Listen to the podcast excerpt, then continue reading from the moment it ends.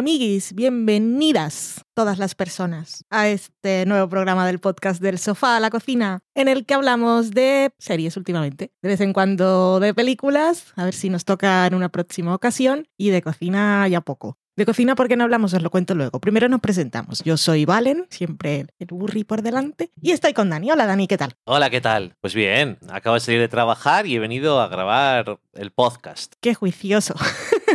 Eh, ¿Qué había dicho? Que iba a presentarnos primero para decir algo. Que ibas a decir por qué no hablábamos de cocina tanto. Ah, sí, que por qué no hablamos tanto de cocina. Seguimos apuntando, sobre todo yo, recetitas de esas que salen en las series y que podríamos contaros cosas, pero es que nos hemos pasado al vegetarianismo desde hace un mes, mes y algo, y mm, aún estamos probando recetas, pero cuando tengamos varias así contrastadas seguro que os contamos porque son cosas muy ricas de verdad y son muy saludables y pueden comer o se pueden cenar porque son ligeras, pero cuando tengamos más cositas pensadas. Así que por ahora seguiremos sin hablar de cocina y seguiremos hablando de series básicamente porque es lo que más vemos. En el programa de hoy, ¿de qué vamos a hablar? Vamos a hablar, bueno, os cuento, Dani ha visto La maldición de Hill House, así Ah, que sí. algo comentaremos. Eh, ¿Qué más hemos visto estos días? Ha vuelto la antología esta del HBO de los hermanos Dupla, la de Room 104, para decir las cosas así como de 100, como dicen en o televisión, Room 104. o Habitación 104. Sí. Pero bueno, Room 104. 104 me gusta. Genial. 114, 58,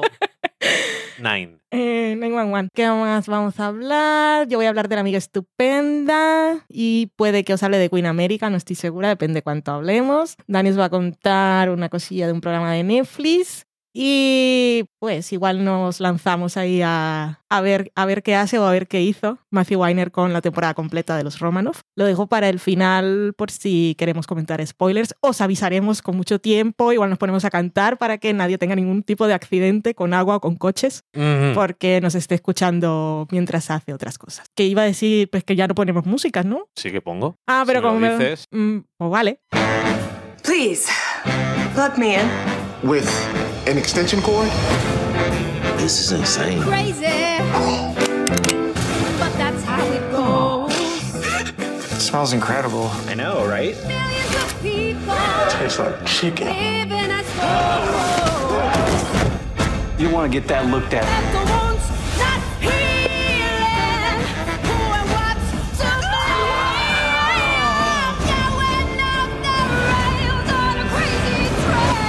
What's happening? Who's crazy? Asumo que esto es Room. Es el tráiler de la segunda temporada de Room 104. Sí. Vale, vale. Por contexto, porque no me sonaban las frases que estaba escuchando de lo que hemos visto. Me todavía nos faltan episodios por ver. Hemos visto cuatro. Para cuando escuchéis esto, si lo escucháis en la semana que sale y en el año que sale, habrá seis, porque están poniendo dos por fin de semana. Y eh, esta es, es antología, no sé si la visteis la temporada pasada, pero lo que tiene en común es pues eh, esa habitación de motel, la número 104, por la que van pasando diferentes huéspedes y como tan diverso es el ser humano son las historias y el tono y los temas que tratan y, el género, que puede, va desde la comedia, luego se oscurece un poco y se vuelve negra, hay drama, puede haber cosas así un poco más mm, abstractas y conceptuales. En esta temporada hay un basado en hechos reales, que bastante creepy, y puede haber terror y bueno, de todo. Son episodios cortos de media hora y son 10 por temporada, y si no recuerdo mal, no os engaño, y creo que está renovada por una tercera, o que... Ah, no, de me lo dijiste tú. ya está grabada la tercera temporada. Correcto. O sea que supongo que sí está renovada. Sí, que de esos que encargan y sale más barato rodarlo todo. Bueno, tú sabías algo de la producción, ¿no? Que me contaste. Sí, es que escuché a Marc Duplat en un podcast, en Armchair Expert, que es el podcast de Doug Shepard, que es el marido de Kristen Bell, y tiene un podcast que habla con gente. Como, ¿Qué más gente hay? Que de vez en cuando me lo mencionas, pero es que nunca lo he buscado. Y él me cae bien. Mm, Mucha gente bastante curiosa. ¿De qué tipo? ¿Todos de series y cine? Hay actores y tal, y también luego pues Kristen Bell, una semana se puso a hablar con la gente de The Good Place Ok. y habló con Ted Danson, con algunos actores que además que no me acuerdo cómo se llaman, Vale. porque soy muy malo para eso, pero pero sí, eh, con Ira Glass hace poco. Es eh, el de This is America. This is America, no, ese es el vídeo de Shailis Gambino. This America Live. This American Life. Madre, hola, ¿qué hace? Eh, This American Life, sí. Eh, pues eso, con Mark Duplass, Lina Dunham, Amy Schumer, Rob McElhaney, que es el creador de It's Always en Filadelfia. ¿Vale? Vaya eh, temporadón, que no hemos hablado de It's Always, por Ya cierto. el final espectacular. Es, yo lo tengo apuntado en mis notas de momentos del año por si me toca hacer algo. Además, es una cosa, ya han pasado 13 años y no te,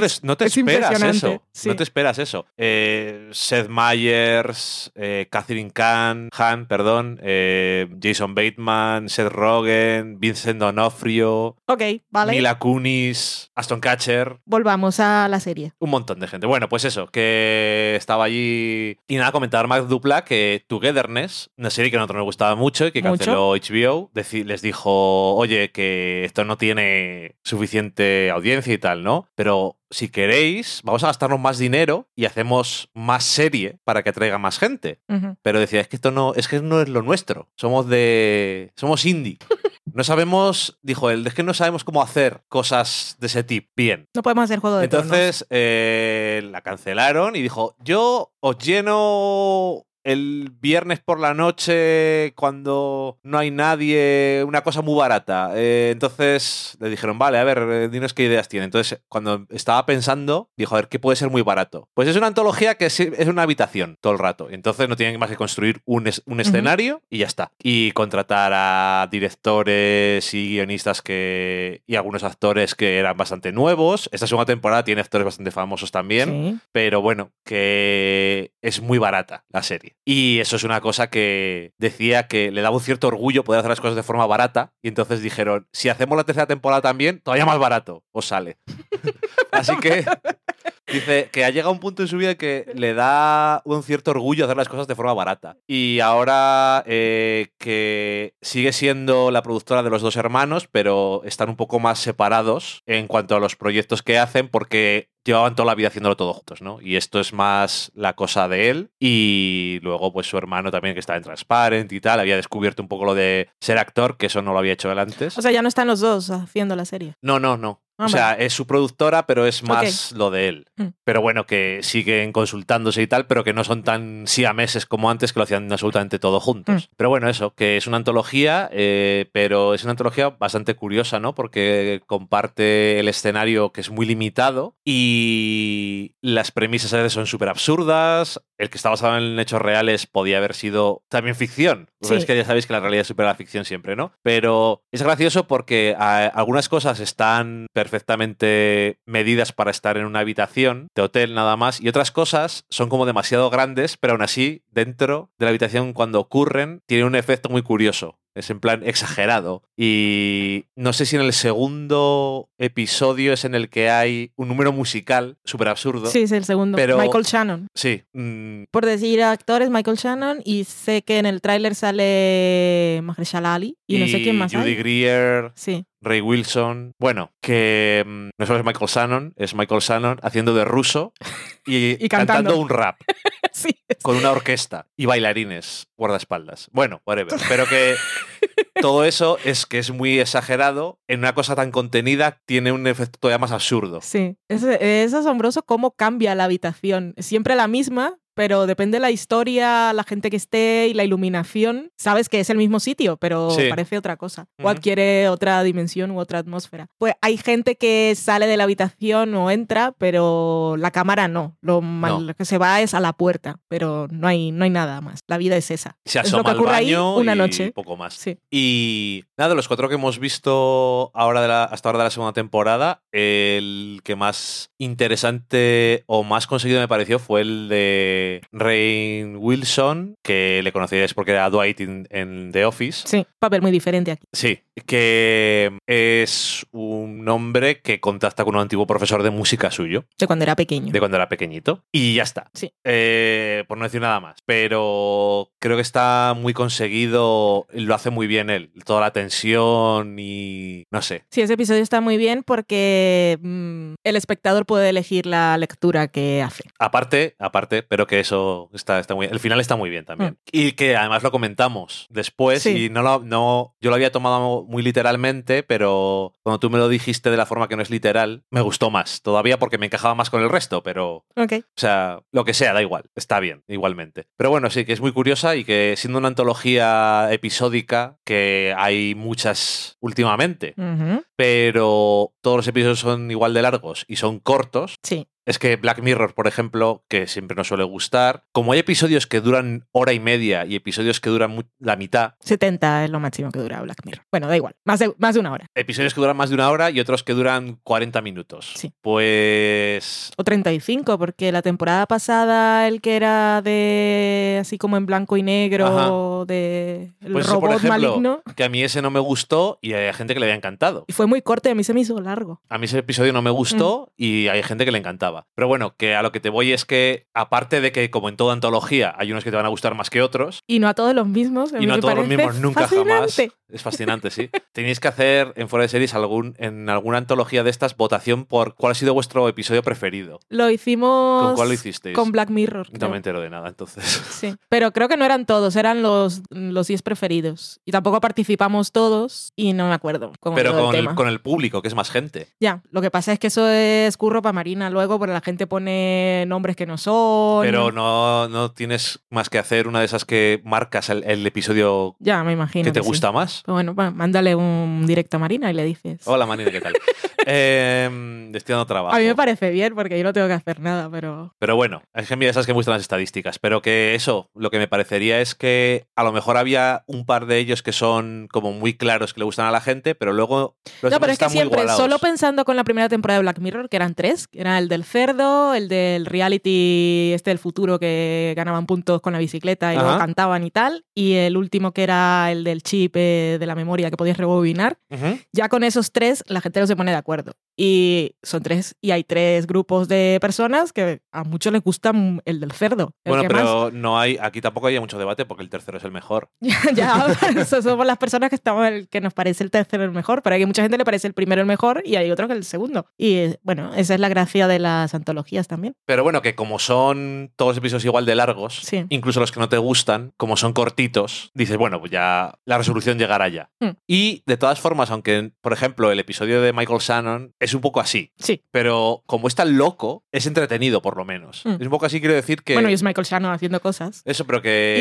Y Yuki Krier, que bueno, te cae bien, no sabes qué va a pasar. Bueno, es una de las gracias. Nunca sabes qué va a pasar, eso sí, es verdad. Pero eso, que es un episodio que igual... No me acuerdo cómo acabó, por cierto. Es- eso es narrativamente no es satisfactorio porque la conclusión no te termina de decir, Es que no, no me acuerdo. no terminas de soltar ahí la, la cosa al Me acuerdo de. Michael Shannon cantando, me acuerdo de Judy Greer que no sabía no, su cara de no sé qué está pasando y la, el carrito ese de platos de catering. No, y alguna cosa más yo me acuerdo. No me acuerdo de más. Pero bueno, da igual, que eso. Bueno, sí, los guardias con los calzoncillos de colores neón bailando, eso me. No porque fueran cosas- atractivos ni nada, sino porque estaba cosas- flipando. Cosas importantes.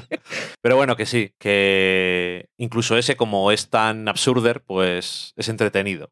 Y, a ver, el primero era el del cumpleaños, un cumpleaños. Iban Ajá. unos amigos a un cumpleaños. El segundo era el de Michael Shannon, que tenía una cita con esta, se habían conocido por internet. El, ¿Y el tercero cuál era? El tercero es el de Rain Wilson Ah, vale, vale, vale. y el cuarto es el que Ah, no, está era es al basado- revés. El de Wilson era el segundo, ¿no? Bueno, vale, vale, vale. Pero Que- bueno, y sí, estaba y el otro y el cuarto, el último, es el que está basado en hechos en reales. reales, sí. Que, que cuando dijeron basado en hechos reales, hubo un, un momento que no sabía qué y ya hubo un punto que dije, "Uh, no, no va a ser eso, pues, por supuesto. Además, aunque, aunque lo sepas, porque se- sí que se ve, no sé por qué, yo antes de que pasara nada ya sabía una cosa, no lo- los concretos detalles, pero ya lo sabía. Pero aún así es como gracioso, como...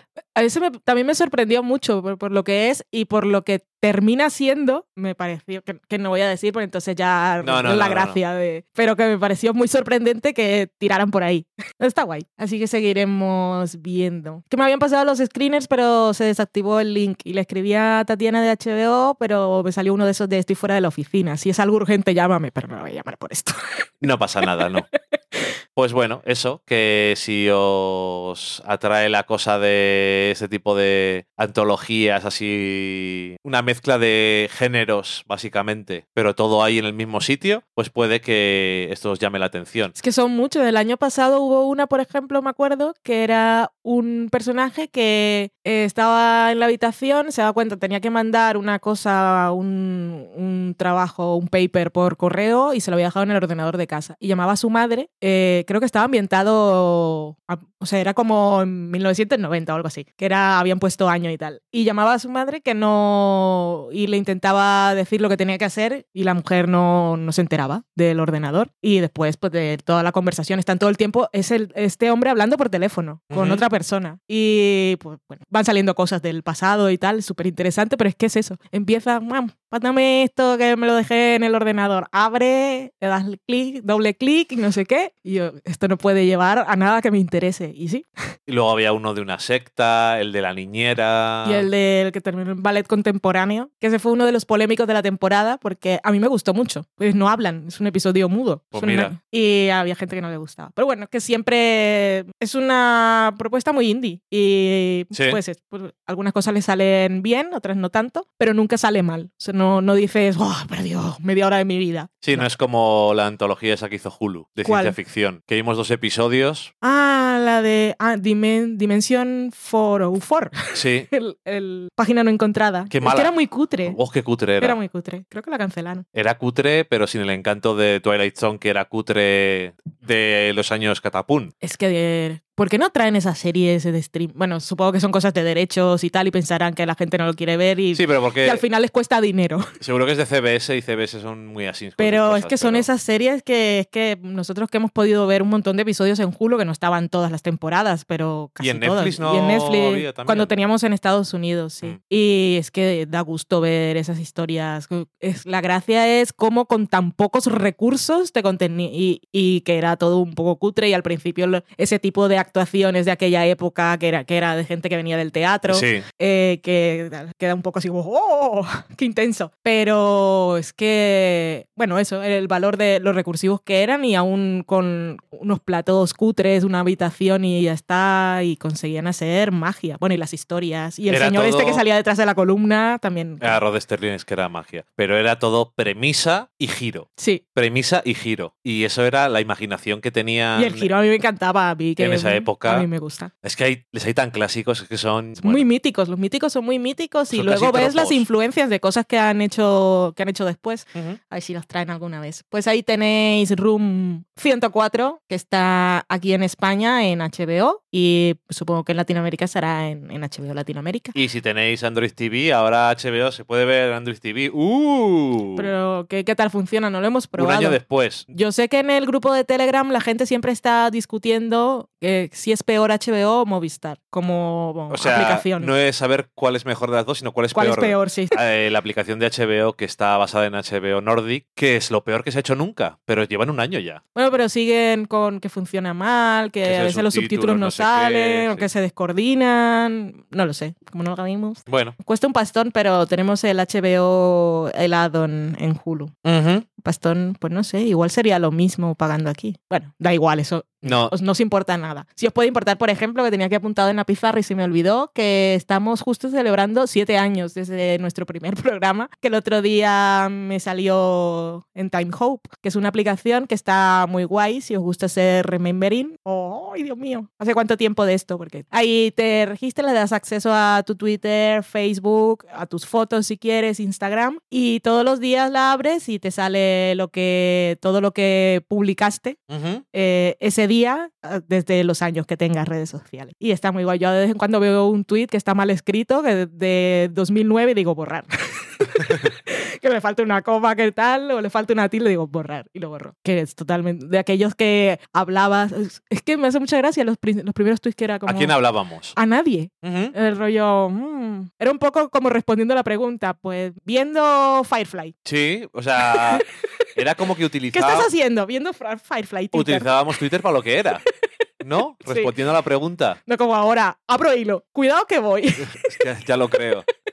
Ay, siete años, Valen. Te lo puedes creer. Siete años de programas. Y aquí estamos. Yo no. ¿No te puedes creer que llevemos siete años haciendo programas? No me puedo creer porque cuesta, a mí me cuesta ser constante en cosas y que me aguante la gente durante mucho tiempo. Así que, Pero tú eres más constante que yo. Yo de vez en cuando digo, tengo pereza, esta semana no. Y al final eres tú el que mantiene un poco el barco a flote. bueno, no sé. Lo que sí, est- desde aquellos programas hasta ahora, pues antes eh, los primeros programas estábamos un poco más encorsetados, hablábamos de muchas más cosas y mm, teníamos secciones, ahora tenemos nada. Es decir, hemos cumplido siete años. Y lo has dicho Fiesta. después de hablar de una serie en vez de al principio. Y no sé Eh, por qué ha venido ahora, pero bueno, ahí está. Una ¿Qué, qué que más es. os contamos? Ah, sí, que Dani ha visto por fin La Maldición de Hill House. ¿Por qué te decidiste a verla? Aparte, porque yo te insistiera, no era una razón porque lo venía haciendo desde hace tiempo. Y si tampoco aprovechaste tu semana de vacaciones, ¿por qué de pronto dijiste, ahora sí? ¿A quién escuchaste? ¿A quién leíste? ¿O qué pasó? No, era porque tú estabas todo el día diciendo tienes que ver Hill House, que es un pesado, no la vas a ver. Y yo dije, que no la voy a ver. Y un día dije, la voy a poner ahora mismo, para empezar. Luego, cuando ya había empezado, escuché en un podcast algo, pero no eran cosas especialmente buenas tampoco. O sea, ¿No? era ¿Cuál? En Pop Culture Happy Hour. ¿No les gustó? ¿A nadie? No. No. yo lo escuché. Mm, En plan, nos ha gustado, vamos a poner- decir todos los peros de la serie. Pero al final, pero que nos ha gustado.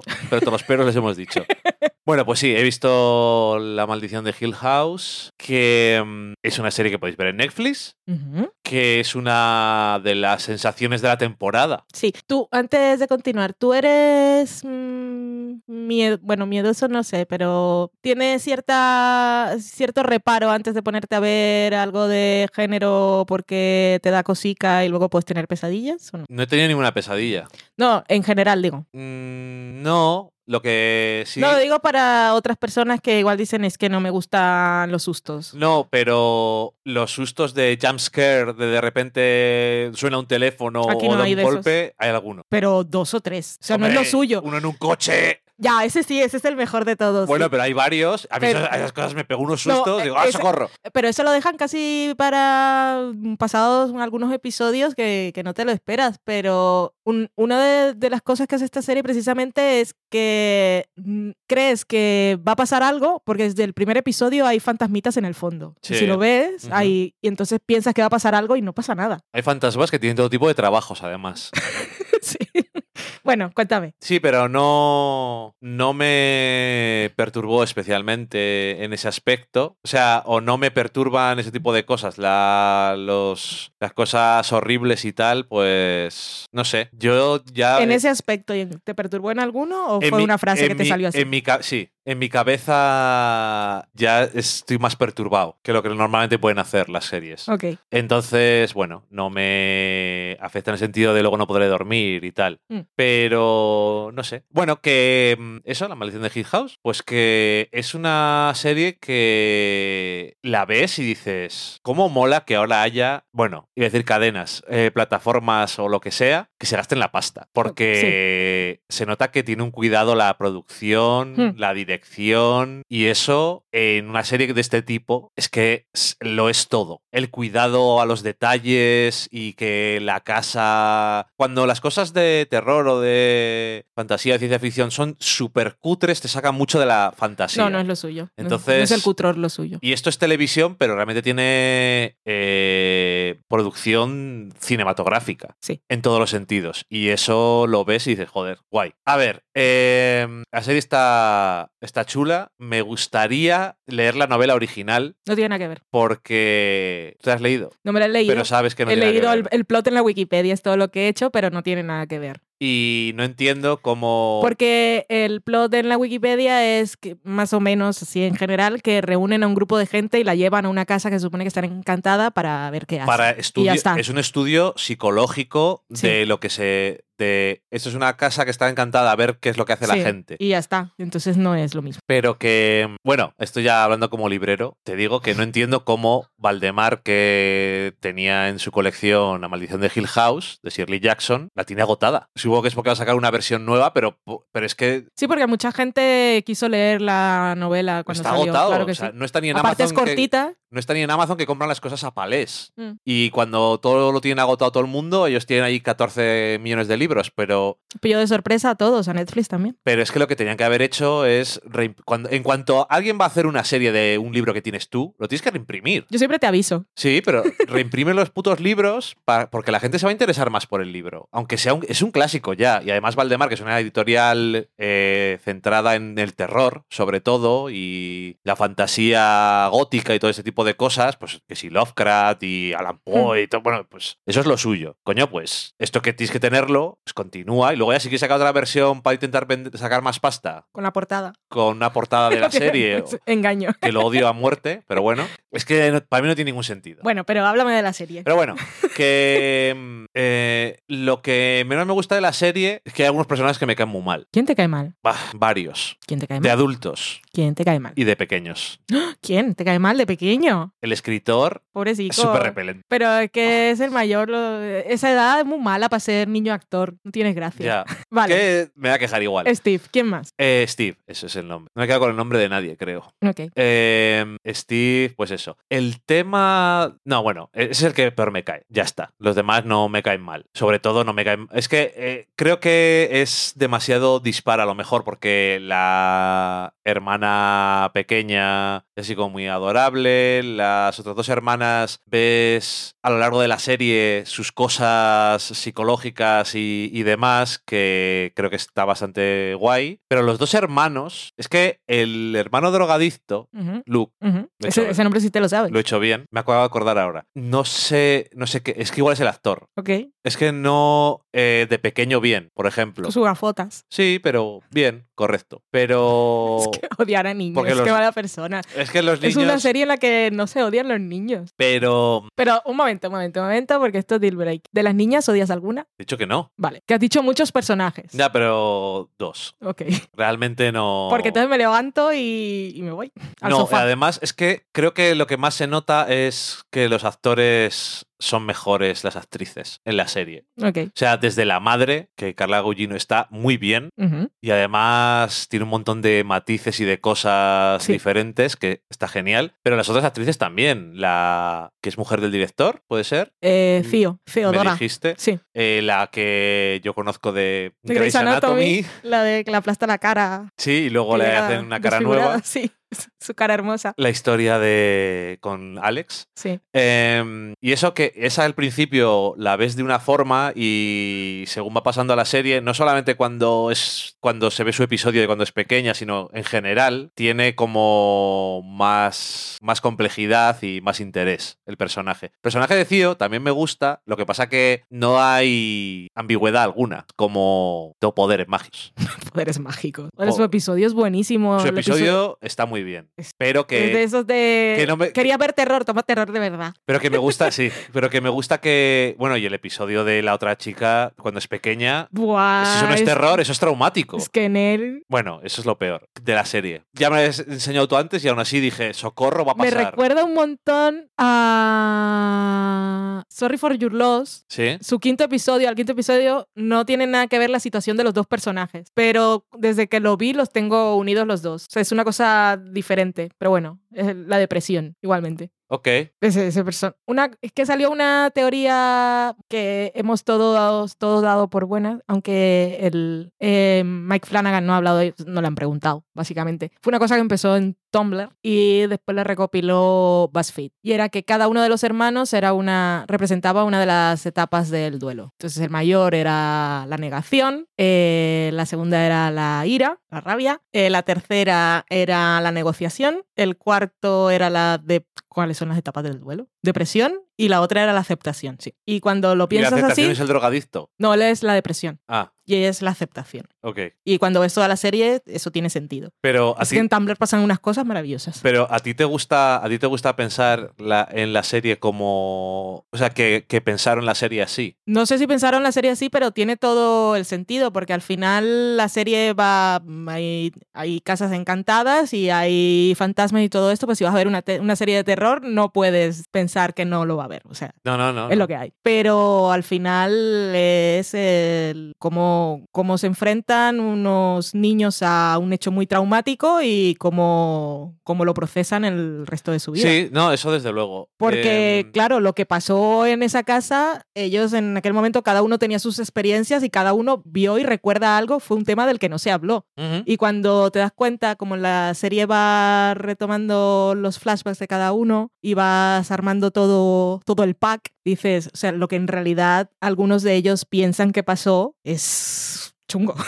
Ya, no, ya, ya, desde luego. La parte del terror, yo, para el final, en el último episodio, que hay una. El último episodio está bien, pero tiene una coletilla que yo creo que de- desinfla un poco, La coletilla, que ha salido otra teoría sobre eso. desmitifica un poco el tema. Yo la había leído eh, justo antes porque eh, tú volviste a ver la serie y yo aproveché para verla otra vez. Ya la había visto, podía haber hecho mi... Me pongo a mirar el móvil, me pongo a mirar mi lista de gente que sigue Operación Triunfo, pero eh, me puse a verla porque había leído cosas y, y quería ver, como ya tenía una idea general de lo que había pasado, quería... Siempre me gusta como cuando lees un spoiler y ya sabes por dónde van a ir las cosas. Que me gusta ver cómo van sembrando y luego recogiendo. Y la serie en un segundo revisionado mola mucho. Se queda pereza porque son 10 horas, pero si os ha gustado la serie, guardadla ahí la, guardad la idea para el futuro porque una vez sabes todo lo que hay, hay comentarios que desde el principio, es de esos que decías, es que tenía que haberlo visto, eh, tenía que saber lo que estaba pasando, sobre todo con la habitación roja. Y sobre rojo, el color rojo es muy importante. Eh, Ah, bueno, pero no. Y eh, entonces el final final parece una cosa, sí, sí. pero hay algo rojo y entonces es otra totalmente diferente. Diferente.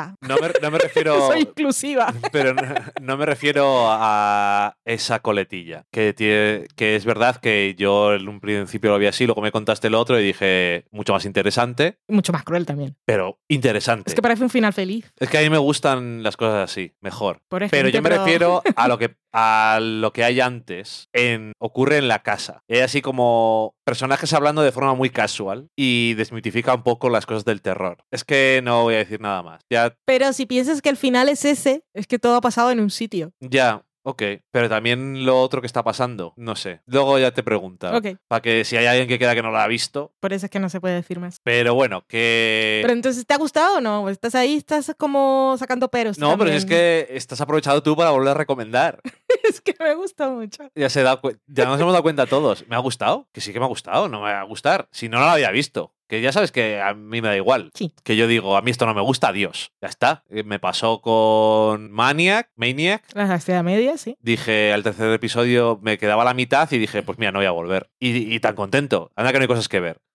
Pero si no me hubiera gustado, aunque a ti te gustara mucho, oh, que es el caso, no le iba a decir voy a verla que si no Valen se va a ir de casa con el gato debajo del brazo, ¿sabes? O sea, espero que podamos tener desacuerdos en las no, cosas. pero yo solo te lo decía por si hacemos el especial de lo mejor del año, Ajá. pues yo la voy a incluir y que tú puedas decir, pues vale, no está mal, y no decir, pues no la he visto. No sé si lo incluiría o no lo incluiría, pero porque no he pensado en ello, a lo mejor sí, pero creo que me ha gustado sin llegar a entusiasmarme. A lo mejor iba con demasiado hype y eso es un poco doloroso a veces. Ay, la historia del hype. Que ya sé que es un poco así, pero hay veces que voy con hype a las cosas, hype que a veces me hace el mundo y a veces me lo hago yo solo y luego no me decepciona nada. A Y mí el aquí único hype que me afecta es el que me hago yo sola. Ese es el peor Pero, de todo. ¿Por qué lo has hecho?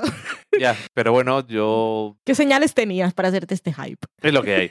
En cualquier caso, que es una serie recomendable. Si a la, a la gente que le guste el terror psicológico, un poco retorcido y las cosas de fantasmas y demás, pero con ese centro puesto en lo que sí que supongo que era la idea de la novela original, ¿no? Lo de estudiar la psicología de la gente ante una casa encantada y cuando pasan cosas, cómo racionalizan las cosas o lo que sea. Pero Mm, no lo sé. No lo sé, no me acuerdo. Es que creo que, Es que solo lo le- la el leí un protagonista era poquito. un psicólogo Sí, que dice invento y meto a gente y tal. Eh, y nada, eso. Que me acuerdo que decían eh, gente que se había leído la novela original que lo de que le hubieran hecho una familia les parecía súper innecesario y no sé pero qué. sí es lo mejor de todo. Pero a mí en ese caso no estaría de acuerdo. Yo creo que es más interesante así, porque los lazos entre los personajes no son solo casual y relacionados con una experiencia, sino que hay lazos más fuertes que haber compartido una cosa y es la familia, que es una cosa diferente. Eso, que lo que menos me ha gustado ha sido el actor de Steve y el actor de Luke no me han gustado. ¿Sabes qué? ¿Sabes quién es el actor del padre joven? No, Lo has visto de pequeñito y no lo he vuelto a ver seguramente. de pequeñito. De pequeñito y lo vimos en una película juntos. A ver, te voy a decir cosas a ver si te acuerdas, si no te lo digo. Una película que yo no había visto,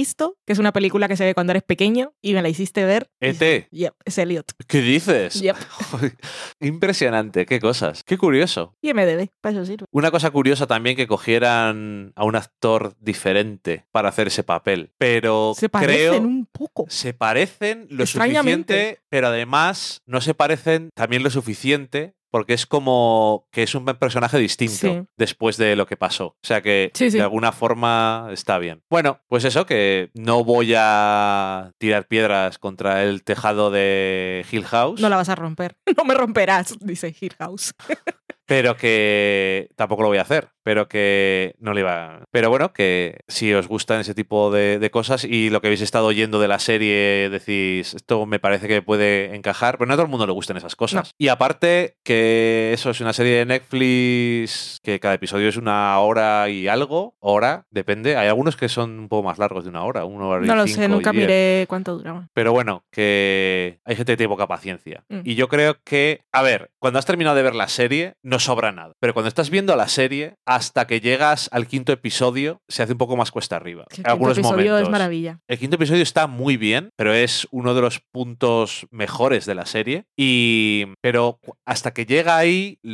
Es, es cierto que luego dices, pues todo esto me vale para cosas y lo voy juntando y tal. Pero se te puede hacer un poco más largo. yo cuando vi los screeners, que aún no había críticas ni nada, vi el primero y me quedé un poco flow. Porque Y el primero, que es el de Steve. Sí, y dije, voy a, pero no voy a hacer la crítica con esto, voy a ver otro para decir, pues no, os, ok. Y entonces vi el segundo y dije, esto parece interesante. Y entonces a partir de ahí los vi todos. Son- me dejaron en el sexto, aparte. Uh, Que el sexto es el Dos Tormentas. Ok, pues eso, que le cuesta entrar, pero que bueno, ya hemos hablado alguna vez de las cosas estas de Netflix, pero que claro, que como no es una serie que vaya a durar más, son 10 episodios y se acaba, esa es la historia. Sí, pero con el éxito ya han empezado a hablar de cosas. Y Michael Flanagan ha dicho, seguro la convierte en antología, que esa historia, él ha dicho, pues no sé, historia de la familia Craig ya estaba contada, Ah, ya está. pero que pues la casa tiene historia. Uh.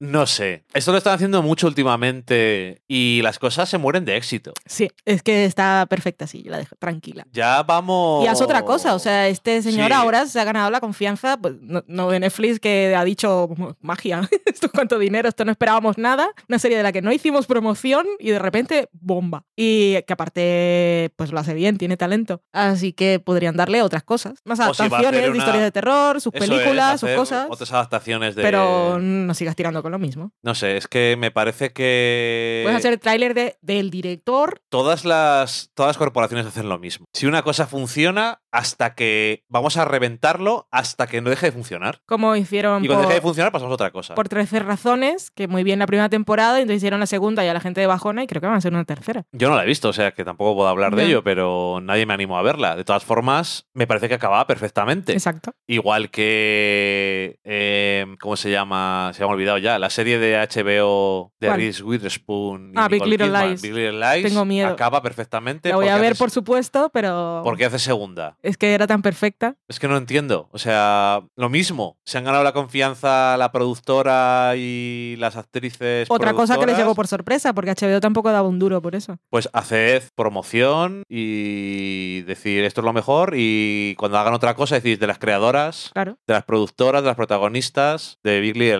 Lies. Pero Dejad las historias que es que... O adapta otra historia, si ya quieres mantener ahí un algo, pues otra novela de esta mujer que tiene un montón. que ahora hay muchas novelas que son todas como mínimo trilogías.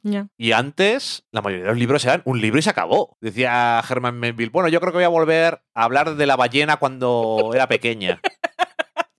Bella yo veo eso. Ballenita. Ay, la ballenita animada. En fin, pues eso, que nos cuesta, nos cuesta, les cuesta, yo no hago nada, o sea que les cuesta mucho dejar las cosas cuando tienen un final natural. Hay historias que es que no se acaban nunca, pero es que estos finales es como, ya está. Y con lo difícil que es hacer un final bueno. Porque todas las series, las que más nos porque- gustan, pueden ser maravillosas. Yo leo el final y no es lo mejor. Pero Y cuando bueno, la dejas tan cuando- cerradita, pues ya está. Pero que eso, que cuando has conseguido hacer un final bueno, con todo lo que cuesta, Quédate con, con ese mérito. O sea, acabar en alto es una cosa que no les gusta nada a las productoras. Es como, no, y ahora otra, porque ahora que os ha gustado vais a ver la segunda. Ya está. Pues no, hace otra cosa distinta. Bueno, hombre, Pues mira, ahora que has hablado de que las historias son trilogías y tal, yo voy a hablar de La Amiga Estupenda, que es eh, serie de HBO. Bueno, es producción de la RAI italiana y otra productora que no sé cuál es, pues solo me sé el canal. Y de HBO Estados Unidos, que adapta la, bueno, en esta primera temporada adapta la primera novela de Elena Ferrante de su saga Dos Amigas, que son cuatro libros, y la intención original es hacer una temporada de cada libro, una temporada de ocho episodios de cada libro, y a ver qué tal funciona esta. Ha sido todo un reto o una apuesta por parte de HBO, porque es su primera serie, eh, la primera serie original de HBO y puesta en HBO que va con subtítulos. Y en nosotros aquí siempre hablamos de doblaje y subtítulos y te- tenemos esa, ese debate porque mm, durante muchos años la mayoría de las producciones nos venían de fuera, pero en Estados Unidos están acostumbrados a sus cosas en inglés. Y que las mejores que- series del mundo las hacen ellos o si no en el Reino Unido y entonces no, no tienen ningún problema. eso es, eso es. Y ahora, pues en este caso necesitan subtítulos porque está en italiano y los subtítulos se necesitan incluso en Italia porque hay partes que están en napolitano. Así que ahí está. Elena Ferrante, que es un, es un ser místico, es una autora que, de la que no sé, nunca, nunca ha revelado su cara ni su voz. Y siempre, creo que hace un año o hace dos salió un periodista que dijo quién era por y tal, pero todo eso quedó ahí enterrado porque sale, salieron un montón de cosas que si ella no quiere decir quién es, pues tú no eres nadie para decirlo. No sé hasta qué punto reveló mucha información sobre quién era su persona real o asumimos que el Elena Ferrante es un seudónimo y ella se mantiene en secreto porque cuenta cosas de, de su vida y no quiere tener problemas. Y La Amiga Estupenda, ahí tenemos ocho episodios la primera temporada, yo me leí el libro y me encantó. La gente que tiene, que es, eh, porque he visto muchas veces que preguntan, ay, es que me leí el primero y me gusta, pero no quiero ver la serie aún hasta que no me lea las cuatro. No problem, que por ahora solo hay una primera temporada y es de ese primer libro. La gente que empiece a ver la serie y diga, ay, me encanta, ahora quiero leer el libro, mm, pausa. Hombre, el libro está muy bien. Siempre recomiendo leer, está guay. Y es una cosa que mantiene el cerebro activo y joven, pero también tengo que decir que la serie es una adaptación bastante literal de lo que hay. Bueno, solo he visto dos episodios. Entonces, si hay gente que dice, pues, mm, quiero verlo por si es diferente, pues, o quiero leerlo a ver si es diferente, no mucho. No sé cómo acaba, ¿no? Dudo que lo cambien tal como está el tema. ¿Qué cuenta la amiga estupenda? Pues la historia de Lenú y Lila, que son dos niñas que viven en Nápoles. Bueno, en realidad es la historia de Lenú, que su nombre es Elena, la llaman Lenú. Eh, la serie y el libro empiezan con ella ya como con 60 años, recibe la llamada del hijo de su amiga Lila, que le dice, mi madre ha desaparecido, ¿dónde está? No sé, está contigo. Y ella le dice, pues no, no está conmigo, pero si se ha ido es porque, o sea, ella no se preocupa ni se altera, dice, si se ha ido es porque quería, porque la conoce. Y entonces le dice algo así como, ¿has mirado, ¿has mirado en su armario? A si se ha llevado las cosas. Y ella, pues sí, se lo ha llevado todo, pues es que se ha ido. y también ha recortado su cara de todas las fotos familiares, ha desaparecido por completo. Y entonces en ese momento Elena decide empezar a escribir la historia de su amistad. Y empieza, su vida empezó el día en que conoció a Lila. Eh, tenían 10 años las dos, estaban en el cole. Eh, Lenú era la niña es, eh, rubia y así bonita y todo educada. Pobres todos, esto es un barrio de Nápoles, estamos en la posguerra, que no lo he dicho, y es un barrio a las afueras de Nápoles y se ve violencia así pues, por la calle tranquilamente, salen los niños del colegio y están matando a alguien en la acera del frente y es una cosa así. La gente mira, hay unos gritos y después la vida sigue y todos se van a comer pasta tranquilamente como si nada hubiese pasado porque es el pan de cada día. Ella ve a Lila, que es una niña que va así un poco más zarrapastrosa, pero es brillante. Ha aprendido a leer y escribir sola y sabe más que nadie. Entonces ella siente una fascinación por esa niña y se convierten, tardan un poco, pero se convierten en amigas. ¿Quién es la amiga estupenda de las dos? No sabemos, ya lo descubriréis. Pero es la historia de esas dos niñas que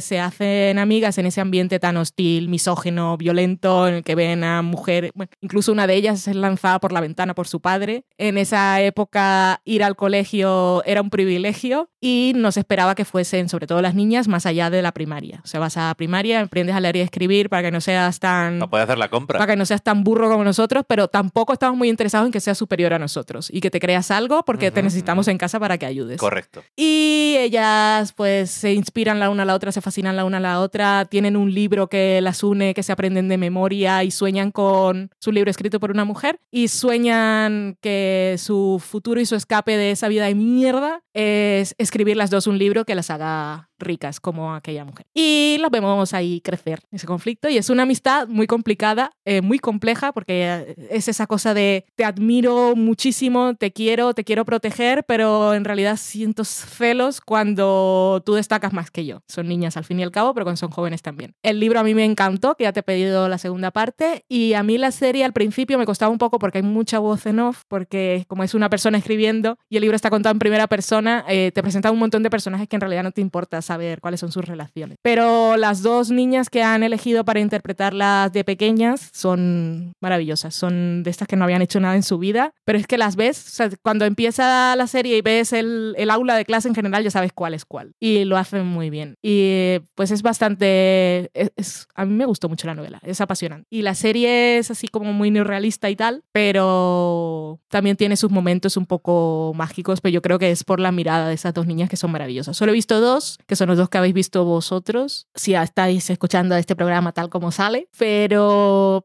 serán dos cada semana y ya veremos cómo sigue. Pero si os gusta, si os gustan este tipo de historias y tal, es que la verdad es que vale mucho la pena. Sobre todo por todo lo que cuenta y por quienes lo cuentan, porque estamos acostumbradas a aquellas historias de del Nápoles violento y tal, como muy desde el punto de vista del hombre, del varón. Incluso en niños, aquella época, el ladrón de bicicleta y todas aquellas cosas. O piensas en el padrino. Y aquí tienes el punto de vista de mujeres, pero desde que son niñas. Y Ujú. por la y la relación más importante de sus vidas es la relación entre ellas dos. Entonces ya con eso ya te aporta algo diferente y está muy Muy guay. Bueno, pues creo que no vamos a hablar de los Romanov porque se nos ha hecho un poquito largo lo que estábamos hablando, pero yo creo que casi mejor porque así dejamos tiempo a que la gente vea todos los episodios, que nosotros ya hemos visto todos.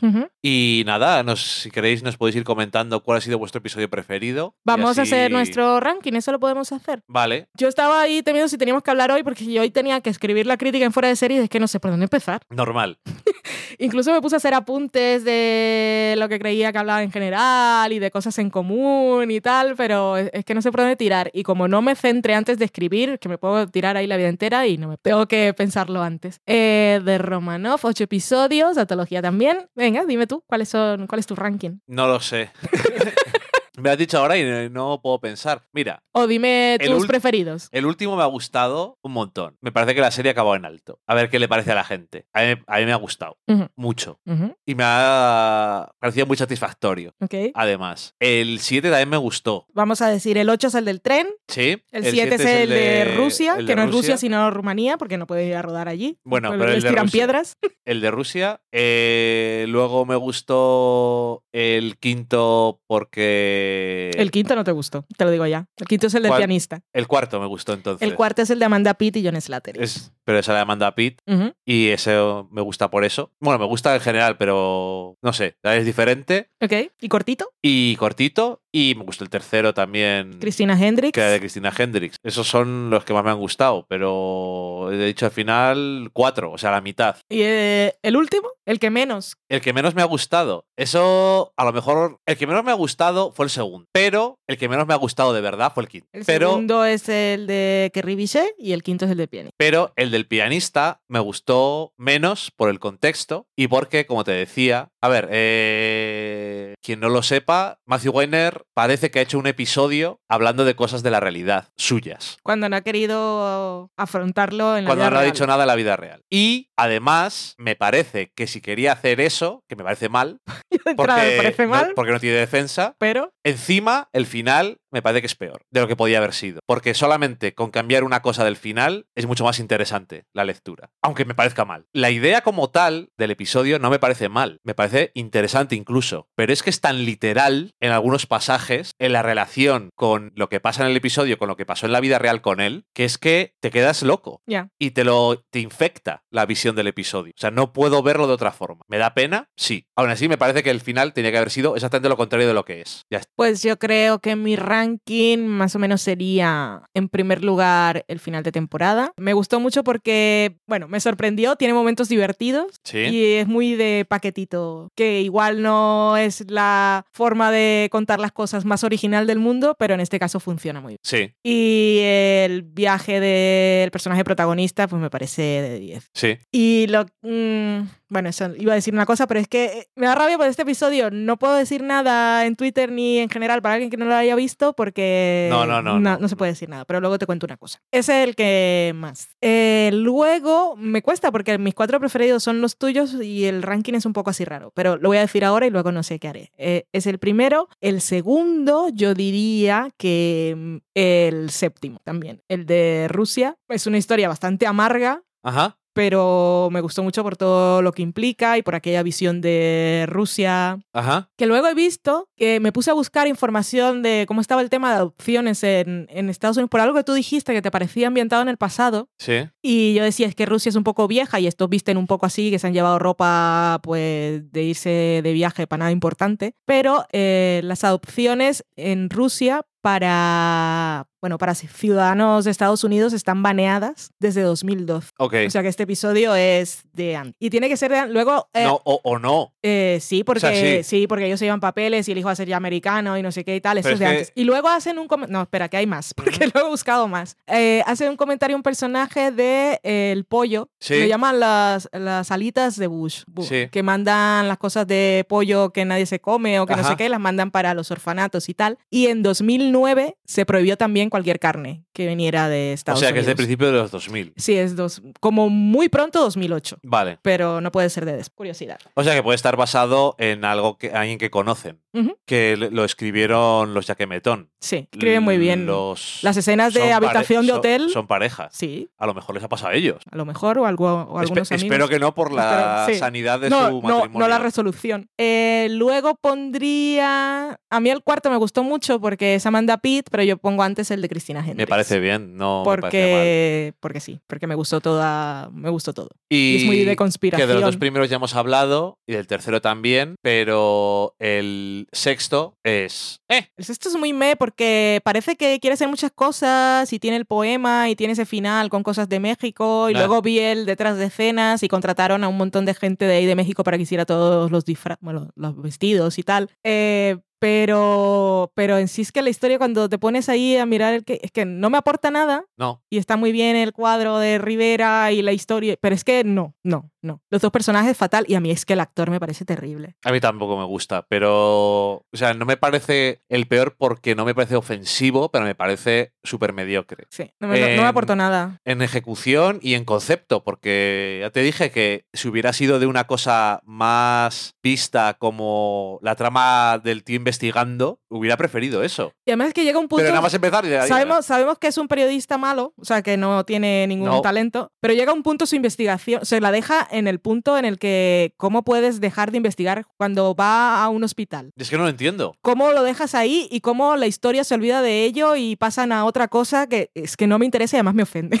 Ya no, no sé. Pero bueno, da igual. A lo mejor sí que me ofende ahora que lo estoy pensando. Bueno, Y eso. Y el quinto, que es el del pianista, que es una cosa totalmente extradiegética, pero es que, ¿sabes qué pasa con ese episodio? Me pasa lo mismo que a Diane Lane, que llega un momento, el personaje, que llega un momento en que ella no sabe en realidad lo que pasa o no, pero ella decide Sí. que acepta o que le da igual o cierra la puerta y hace ojos ciegos. Y entonces a mí ese episodio me enfrenta con mi, mi hipocresía. Ajá. Porque yo también, ¿vale? Que Matthew Weiner no, no, no, no ha sido acusado de acoso ni de violencia sexual, sino es por decir una frase, por decirle algo a una guionista. Que no es la cosa más grave del mundo, pero él no ha sabido enfrentarlo en la realidad. No lo ha manejado bien. Y yo había dejado... Bueno, no lo, había ha- dejado correr. no lo ha manejado. Vale. Cuando estuve en Londres por lo de Amazon, yo vine eh, totalmente infatuada oyendo a Matthew Weiner hablar. Su, su charla con los periodistas fue la más larga. Le dijeron es la última pregunta y el tío se enrollaba y da mucho gusto oírlo hablar. Entonces yo admiro su talento. Entonces este episodio me ha devuelto a la realidad. O sea, que él se haya atrevido habiendo, no teniendo ninguna obligación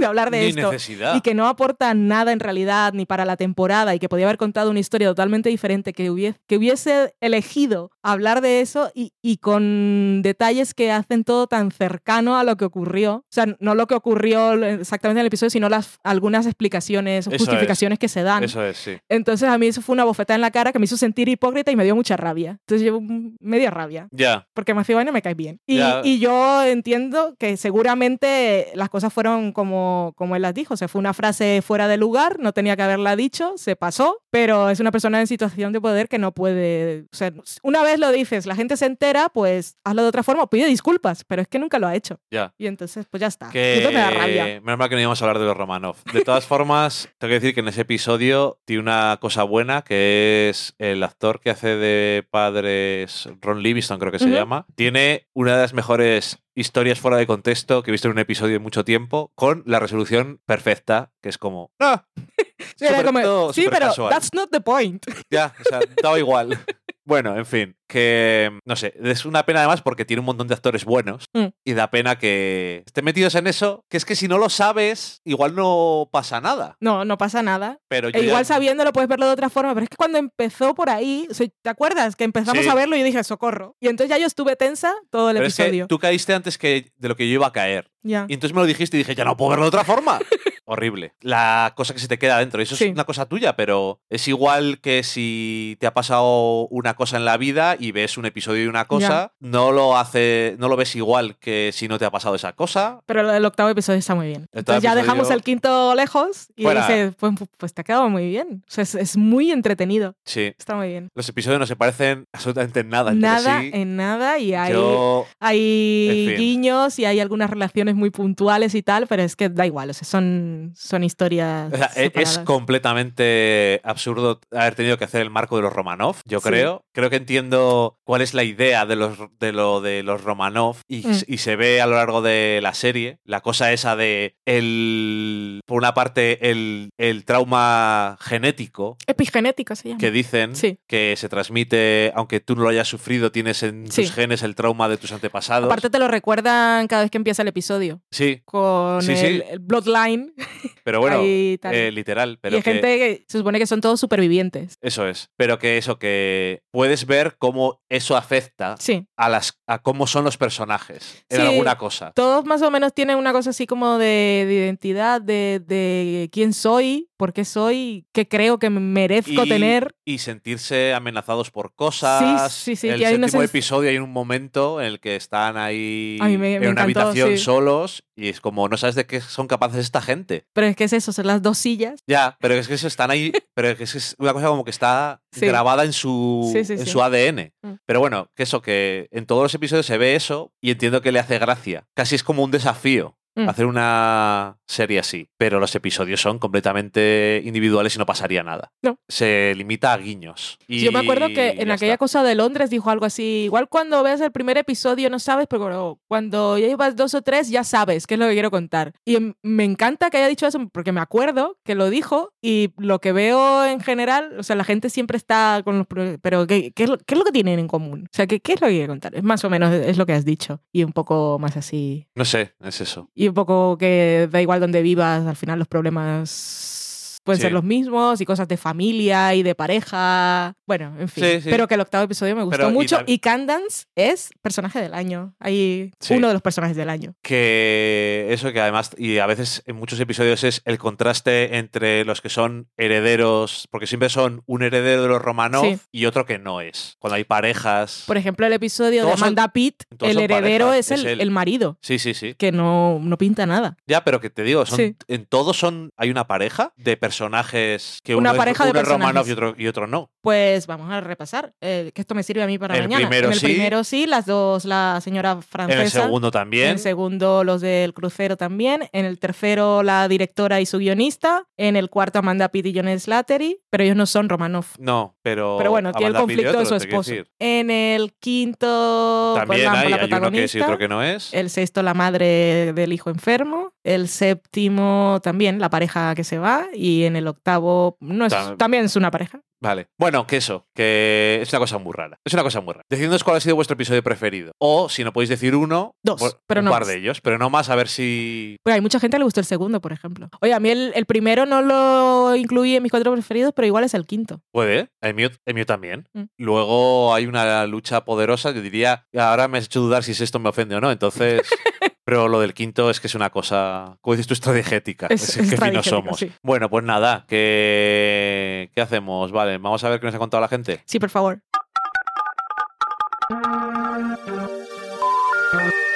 We're sorry, the number you have dialed is not in service at this time.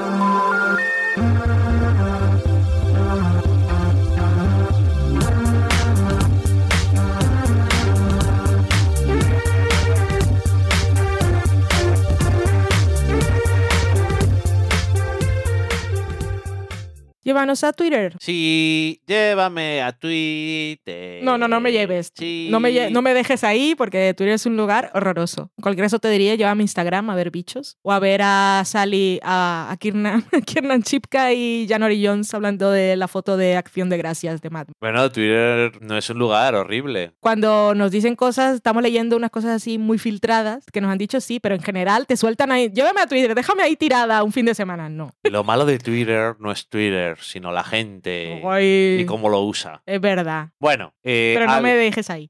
Alex Guzmán Cano, que es Marvin Guzmán, en Twitter, dice: De esto que después de un sábado currando y ya bastante tarde te vas a retirar y del sofá a la cocina han colgado programa. ¡Fiesta! Pues mira qué bien, poderte acompañar. Fiesta no lo pone, es una interpretación de sus emoticonos. Bueno, pero Sibi. interpretar lo demás. ¿Cómo era la canción de Enjuto Muta Muto? Twitter, Twitter, followers. Continúa. Guillermo Que es All Myth, en la aplicación dice a Valen, oye el último de sofá a la cocina e intenta convencer a Valen para que vea Mindhunter porque piensa que le puede gustar mucho. Y te manda un, un artículo de un blog. Ahí la tengo, la tengo, la tengo pendiente. Una pregunta que te hago aquí en directo. Si me la veo ahora que tengo que hacer viaje en tren, ¿cómo te sientes al respecto? Yo dije que si la veíamos y tú dijiste que te daba pereza. Entonces no la veo, vale. Eh, Yuna Dendecilla nos dice una pregunta para del sofá a la cocina. ¿Puedo ver la nueva de Doctor Who sin haber visto nunca Doctor Who? ¡Sí! La respuesta es sí. Sí, pero con admiración. Además, creo que en los últimos. La última década es el año que menos importancia tiene haber visto antes. Sí, que parece que la han hecho para atraer a gente nueva. Sí, desde luego. Y nada, ahí continuamos con ella, por cierto. Pero no solo porque es un buen momento si nunca has visto Doctor Who empezar con esta etapa, sino porque mola mucho. Y sale. The New Doctor. Y sale Putin. También los mostricos. Eh, Sinestesia Podcast le contestaba también, decía que se sentía como un nuevo inicio, así que consideraban que sí. O sea que bien. Mariana Levy, que es Mariana, Marian Evi, eh, su, su handle, que es eh, del podcast, la podcast, decía, adhiero con que el tercero es el mejor de los tres primeros, pero no estoy de acuerdo con que podrían haber salido en otro orden. Sí veo la serialización en la información que nos va dando los Romanov y el tercero es efectivo por la acumulación que producen el primero y el segundo. Interesante. Interesante. Yo del orden es que, se, que en realidad se podría ver en, en cualquier orden. Ahora que he visto la octava temporada. Incluso Octava creo... temporada. La octava temporada, que he visto los ocho episodios. El señor Matthew Weiner dijo que era antología que lo había pensado como la dimensión desconocida, que podías ver, entrar en cualquiera y verlos en absoluto desorden, porque los guiños que iba dejando en un episodio se parecía un personaje y tal no eran relevantes. Incluso ahora viendo los ocho episodios, no para como orden de emisión, porque no tendría sentido, pero creo que una vez los has visto, eh, pensarlos en orden inverso mola. Ok, ok. Eh, interesante propuesta. Eh, Daniel Roca decía, ni mucho menos me han gustado todos los de Romanov. La serie, más que nada, me tiene desconcertado. Piquet y con Twisted Ash. O sea, con el culo torcido. Daniel Roca es uno de los que ha intentado encontrar cuál es el punto en común. Pero esto es... ¿Son las mujeres la pro- siempre una protagonista? ¿Siempre es protagonista el que no es Romanov? Y no. Nunca, nunca No- conseguido. No, no hay, no hay una norma. Nada. Eh, decía Enelia, que es con N de Noé. Va, venga, que ya, ya que estoy, hoy no es el día de los podcasts ni cosas así, o sí, quién sabe, pero aquí van unos cuantos podcasts que me hacen feliz cuando veo un nuevo programa y me los guardo para disfrutarlos a solas como un donus fondant. ¡Oh, qué rico! Y nos metía Qué entre los podcasts que le gustan, así que que me comparen con un donut fondant. Siempre estaré de Siempre acuerdo. estaré a favor. Gracias. Alana Farra, que fue su cumpleaños el otro día, por cierto. Feliz cumpleaños. Feliz cumpleaños. Decía, he escuchado a Loki en Spotify. Me encanta cómo suena esa frase. Yo quiero estar en el programa 250, por cierto, decía. Ya llevo siete de Wynonna Earp y que Dani vea Hill House pronto. Eso ha pasado ya. No sabemos cuántos llevará de Wynonna Earp, pero ya se empieza a acercar en el punto de no retorno. Sí, te vas a enamorar. De Wainona, que siempre que sale digo algo nuevo, algo que no, no he dicho últimamente, pensad siempre en Wainona como una mezcla entre Buffy y Faith. ¿Y Ok. qué puede haber malo en esa mezcla? Todo es maravilla. Ah, y el 250 no lo sé, pero no en, alguno ya te invitaremos. Eso por supuesto. Y aquel ha nombrado, eh, la gente que esté pendiente de críticas de Romanov, ella, Gromit y Pigona, no sé si su otra compañera de podcast también, pero están preparando un comentario y son muy fans y seguro que eso va a ser la mejor review de, de Romanov que vais a escuchar. Así que Ecos Podcast, estad atentos a cuando salga su último programa. Fran Correas, que es Jano Franz, decía, se agradece el running gag de Stop It. A mí no me gusta. Lo escucho cada vez. Hoy mi gato Coco lo ha flipado cuando hablaba Loki. Hoy, esto deja ahí, si alguien no escuchó el final del último programa, se perdió lo mejor de siete años de podcast de Del Sofá a la Cocina. Ay, en fin. Eh, y por cierto que Enelia, que también decía, y Loki al final. ¡Ay! Corazones. Y Fran Correas continuó y decía que los podcasts que le alegraban las horas de conducción, de cocina y de plancha son en orden alfabético y nos metía a nosotros eh, allí, aunque echaba de menos las recetas. Bueno, me- le hemos contestado al principio. ¿Cuál Ya. es nuestra situación actual con la cocina? Libertad Morán decía, casualmente he retomado hace poco las vacaciones lo que tienen and Now, que solo había visto los tres primeros episodios. Mira, otro fans. Y sin ser ninguna maravilla, tampoco me hubiera importado seguir con ella una segunda temporada. Pues ya son dos. Daniel Roca. La serie que resurge de sus cenizas de vez en cuando. Mariana Nevi decía, me acabo de dar cuenta de que Sabrina es Harry Potter, pero si Hermione fuera la protagonista. Era obvio que me iba a gustar. Pues yo no he leído Harry Potter, pero ya tengo el primer libro para empezar. Que me da rabia porque yo no sé de qué casa soy. Cada vez que alguien dice, ¡ay! Hice un test, me salió Ay, yo que, que era Hufflepuff". Gryffindor y soy no sé quién. Y yo, "Ay, Yo no". soy Slytherin, yo soy Hufflepuff. Yo quiero saber de qué casa soy. Gryffindor. Yo me la sé por el merchandising.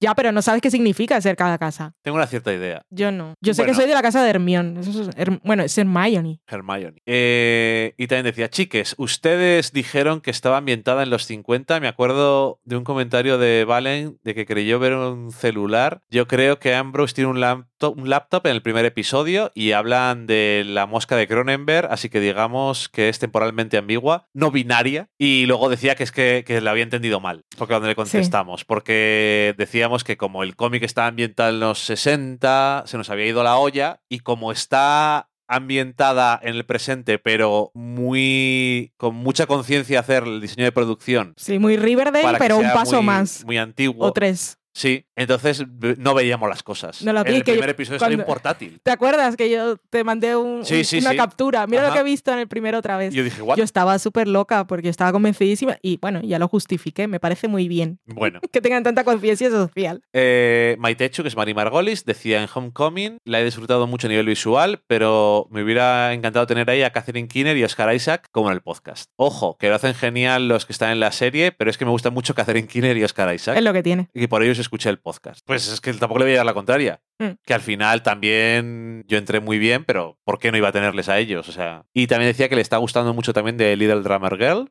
A mí también me está gustando A mucho. mí me está encantando. Y además me confunde habitualmente lo que está pasando. Es que Florence Pugh me caso con ella. Antes, mete- antes que Alexander Skargar. Se me, me meto en la cabeza de la protagonista y digo, ¿qué me están diciendo ahora? ¿Qué está pasando? ¿Esto es real? ¿Es meta? Me estoy volviendo loco. Ve cuando te dije al principio que me daba miedo su mente. Sí, ya entiendo. Y también decía Mari Margolis, ay, Loki, Tan bello. es tan bello. Lo quiere en Spotify. Grandes éxitos. Sí, dice que también eh, Mariana Nevi decía, eh, perdón, Mariana Levy decía el otro día que casi, casi choca porque dijeron y ahora vamos a hablar de Homecoming con spoilers. Y empecé a gritar, no, no, no, no, no, por la autopista intentando frenar el podcast. Porque empezó la serie pero no la terminó. Es uno siempre decía lo de la cinta de correr, el otro día lo de estar cocinando y tener el altavoz, pero es- esta no lo había pensado y otra por ahí tampoco. Decía que estaba escuchando muchos programas viejos, pero conduciendo, así que nos respondía en voz alta hablando sola. Es como lo que hacía Lana también. Yo quiero la respuesta. De hecho, le hizo pensar en lo snuff que es la podcast que spoileamos sin piedad, decía. Se le sale alguno que otro. Pero también hacen muchas temporadas completas. Mira, ya que estamos, eh, recomendar, aparte del revisionado que están haciendo de Sex and the City, eh, hicieron un programón también sobre la quinta temporada de Bojack. Guay, se lo merece además. Yo no lo he escuchado, así que a ver si lo escucho. Escúchalo. Y también Alana decía, me pasó igual cuando estaba en la ducha y fue un momento muy intenso que terminó con el baño y el celular mojados. Cosas que pasan. Qué peligrosos somos. Sí, y Maitechu decía que algún día por, eh, volverá a ver Buffy como toca, lo promete. No diré nada hasta que no la vea. También Mariana Levy nos recomendaba y decía que ambos éramos lo más, pero que Valen es su, su podcaster fetiche, feminista graciosa y con ese acento español divino. De tapa, o sea, me imagino como recopete, Sí, de recopetín. miran todo y lo comentan. Muchísimas gracias. Soy mucha ilu. Esto Sobre todo feminista. Me parece lo normal que seas tú lo importante del podcast. Y lo ya lo he dicho muchas veces. Aunque me sigue haciendo gracia lo del acento español, que supongo que lo tienes, Pero porque no tienes acento latino tampoco, entonces es una cosa muy rara, ¿vale? si saliera en una serie dirían, ¿de dónde es? Esto seguro que es una pista. Eso se- nos estamos perdiendo la clave de la serie. seguro que es australiana fingiendo ser de España. Porque es como lo que les echan la culpa a veces a los actores británicos cuando trabajan en Estados Unidos, que dicen que tienen un acento demasiado neutro y no son de ninguna región en concreto. Mm. Pues es tú, que eres la ciudadana del mundo. Si pierdo la que me sale a veces y me voy más a lo canario, Uy, quedo más loco porque si- sigo sin parecer de Barranquilla, ajá. pero no hago la que parece español, olé, como dice mi hermana y mi madre. Sigo sin parecer olé, pero ahí me, me ubican menos. Ay, ole. Eh, Unai decía, pan de maíz, pan de maíz, si, si hubieseis pedido sangre de unicornio sería más fácil de encontrar. no es verdad, Pero eso nosotros lo compramos en el supermercado, pero ¿no? nos costó y era, era malo. Sí, era no un pan era- seco No era muy bueno, para gente que no come gluten. pero lo compramos en la sección dietética del Alcampo, Sí, creo. ecológicos, dietéticos. No era muy bueno, pero... Pero ahora venden, lo compramos a veces en la panadería esa que tiene Sí, masa madre, tienen cierto. pan de maíz amarillito muy rico. Ajá, cierto, cierto. Pero también se puede hacer si Sí. buscas receta en internet. Y Frank Correas nos mandaba una captura de un tweet que era Pick Pick and Nick Food, que decía, finalmente con nosotros The Ross, nuestro especial, de Thanksgiving, inspirado en el famoso sándwich desaparecido de Ross, relleno de pavo con stuffing, salsa de arándanos y gravy, que no puede faltar, con su moist maker. Y se acordó de nosotros y de nuestro libro, el de la comida de Friends, disponible en sitios donde se venden libros. Sobre Eh, todo en Amazon. sobre todo, pero también en otros sitios como Librería Viñetas, Pedid Sí. en Burgos a visitar. Oye, Gamesh, Eh, ahí seguramente vaya más gente. Mm. Y Jorge Díez, que es J10 Pérez, decía, precisamente tengo el libro e inmediatamente pensé en ellos. en, la librería La Sombra de Madrid también. Son Que clientes acaban de fijos. cumplir tres años. ¡Eh, fiesta! Y luego en Facebook tengo un comentario de Estela Maris, Hola. nuestra habitual desde Argentina.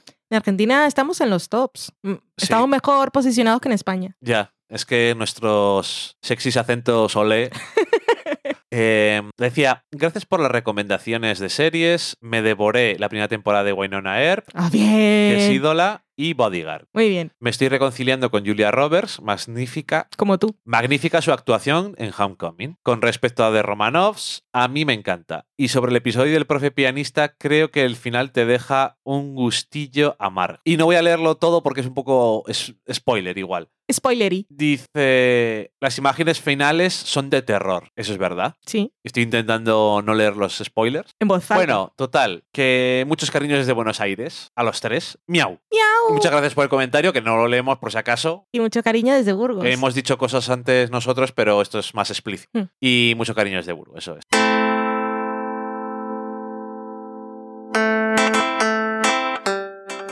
Muchísimas gracias por llegar hasta aquí. Esperamos que en esta. Bueno, es que no hemos avisado si había spoilers. Así que si, si nos, se, si se nos ha colado alguno. No había spoilers. No, ¿verdad? Pero bueno, no hemos tenido los avisos de spoilers que eso nos quedan más miedo al parecer. Pueden Sí, causar pero que no, accidentes. no había nada espectacular. Yo creo ¿no? que no. De todas maneras, pues cuando lo si lo hubiera, cuando lo escuche lo habré borrado, así que no hay spoilers, lo podemos decir. Eso, muchas gracias por escucharnos. El próximo programa ya veremos qué hay. Tenemos cosas por comentar, pero es que se nos va, se nos ha ido un poco hoy. Mm, no paséis calor donde hace calor, no paséis frío donde hace frío. Qué buenos consejos. Esos siempre son los mejores consejos de la vida. Si tenéis que hacer regalos de amigo invisible, pues que no os lo ponga muy difícil, que no sea una persona muy tiquismiquis. Y si no, pues tirad por algo general. Porque si la gente, si en realidad no sabéis lo que le gusta a una persona, es porque esa persona puede que no le guste nada. Entonces, pues regalarle algo muy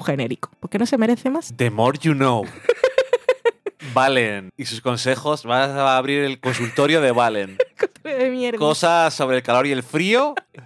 En fin. Cosas de temporada siempre. Ay, sí, eso es. Cosas de temporada, Valen. Qué bien lo haces. Adiós. Adiós. ¿No te gusta que haga lo de stop it, Valen?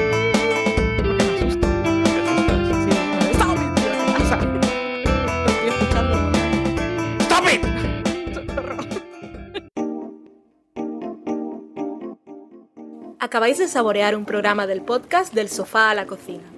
Para prepararlo hemos usado los siguientes ingredientes. Un Dani, una Valen y una licencia Creative Commons, reconocimiento no comercial compartir igual. Cuando tenemos los ingredientes, los picamos muy finos, los dejamos pochando en una sartén y cuando estén caramelizados, los mezclamos con la licencia Creative Commons, que cuidado, no admite uso comercial de la obra original ni derivadas, que se tienen que distribuir con la misma licencia que la original, siempre citando a los creadores. Después de 10 minutos, condimentamos la mezcla con iTunes, iBooks, Twitter y un poco de Facebook. Si no encontráis las adecuadas en el mercado, buscad el nombre del blog. A continuación, introducimos en el horno y, después de 30 minutos, lo servimos aderezado con música distribuida con licencia Creative Commons a través de Jamendo. Al final del post correspondiente vienen especificadas concretamente. Si tenéis alguna duda con respecto a la receta o a cualquier otra cosa, podéis preguntarnos a través del correo electrónico del sofá a la cocina @gmail.com. Buen apetito.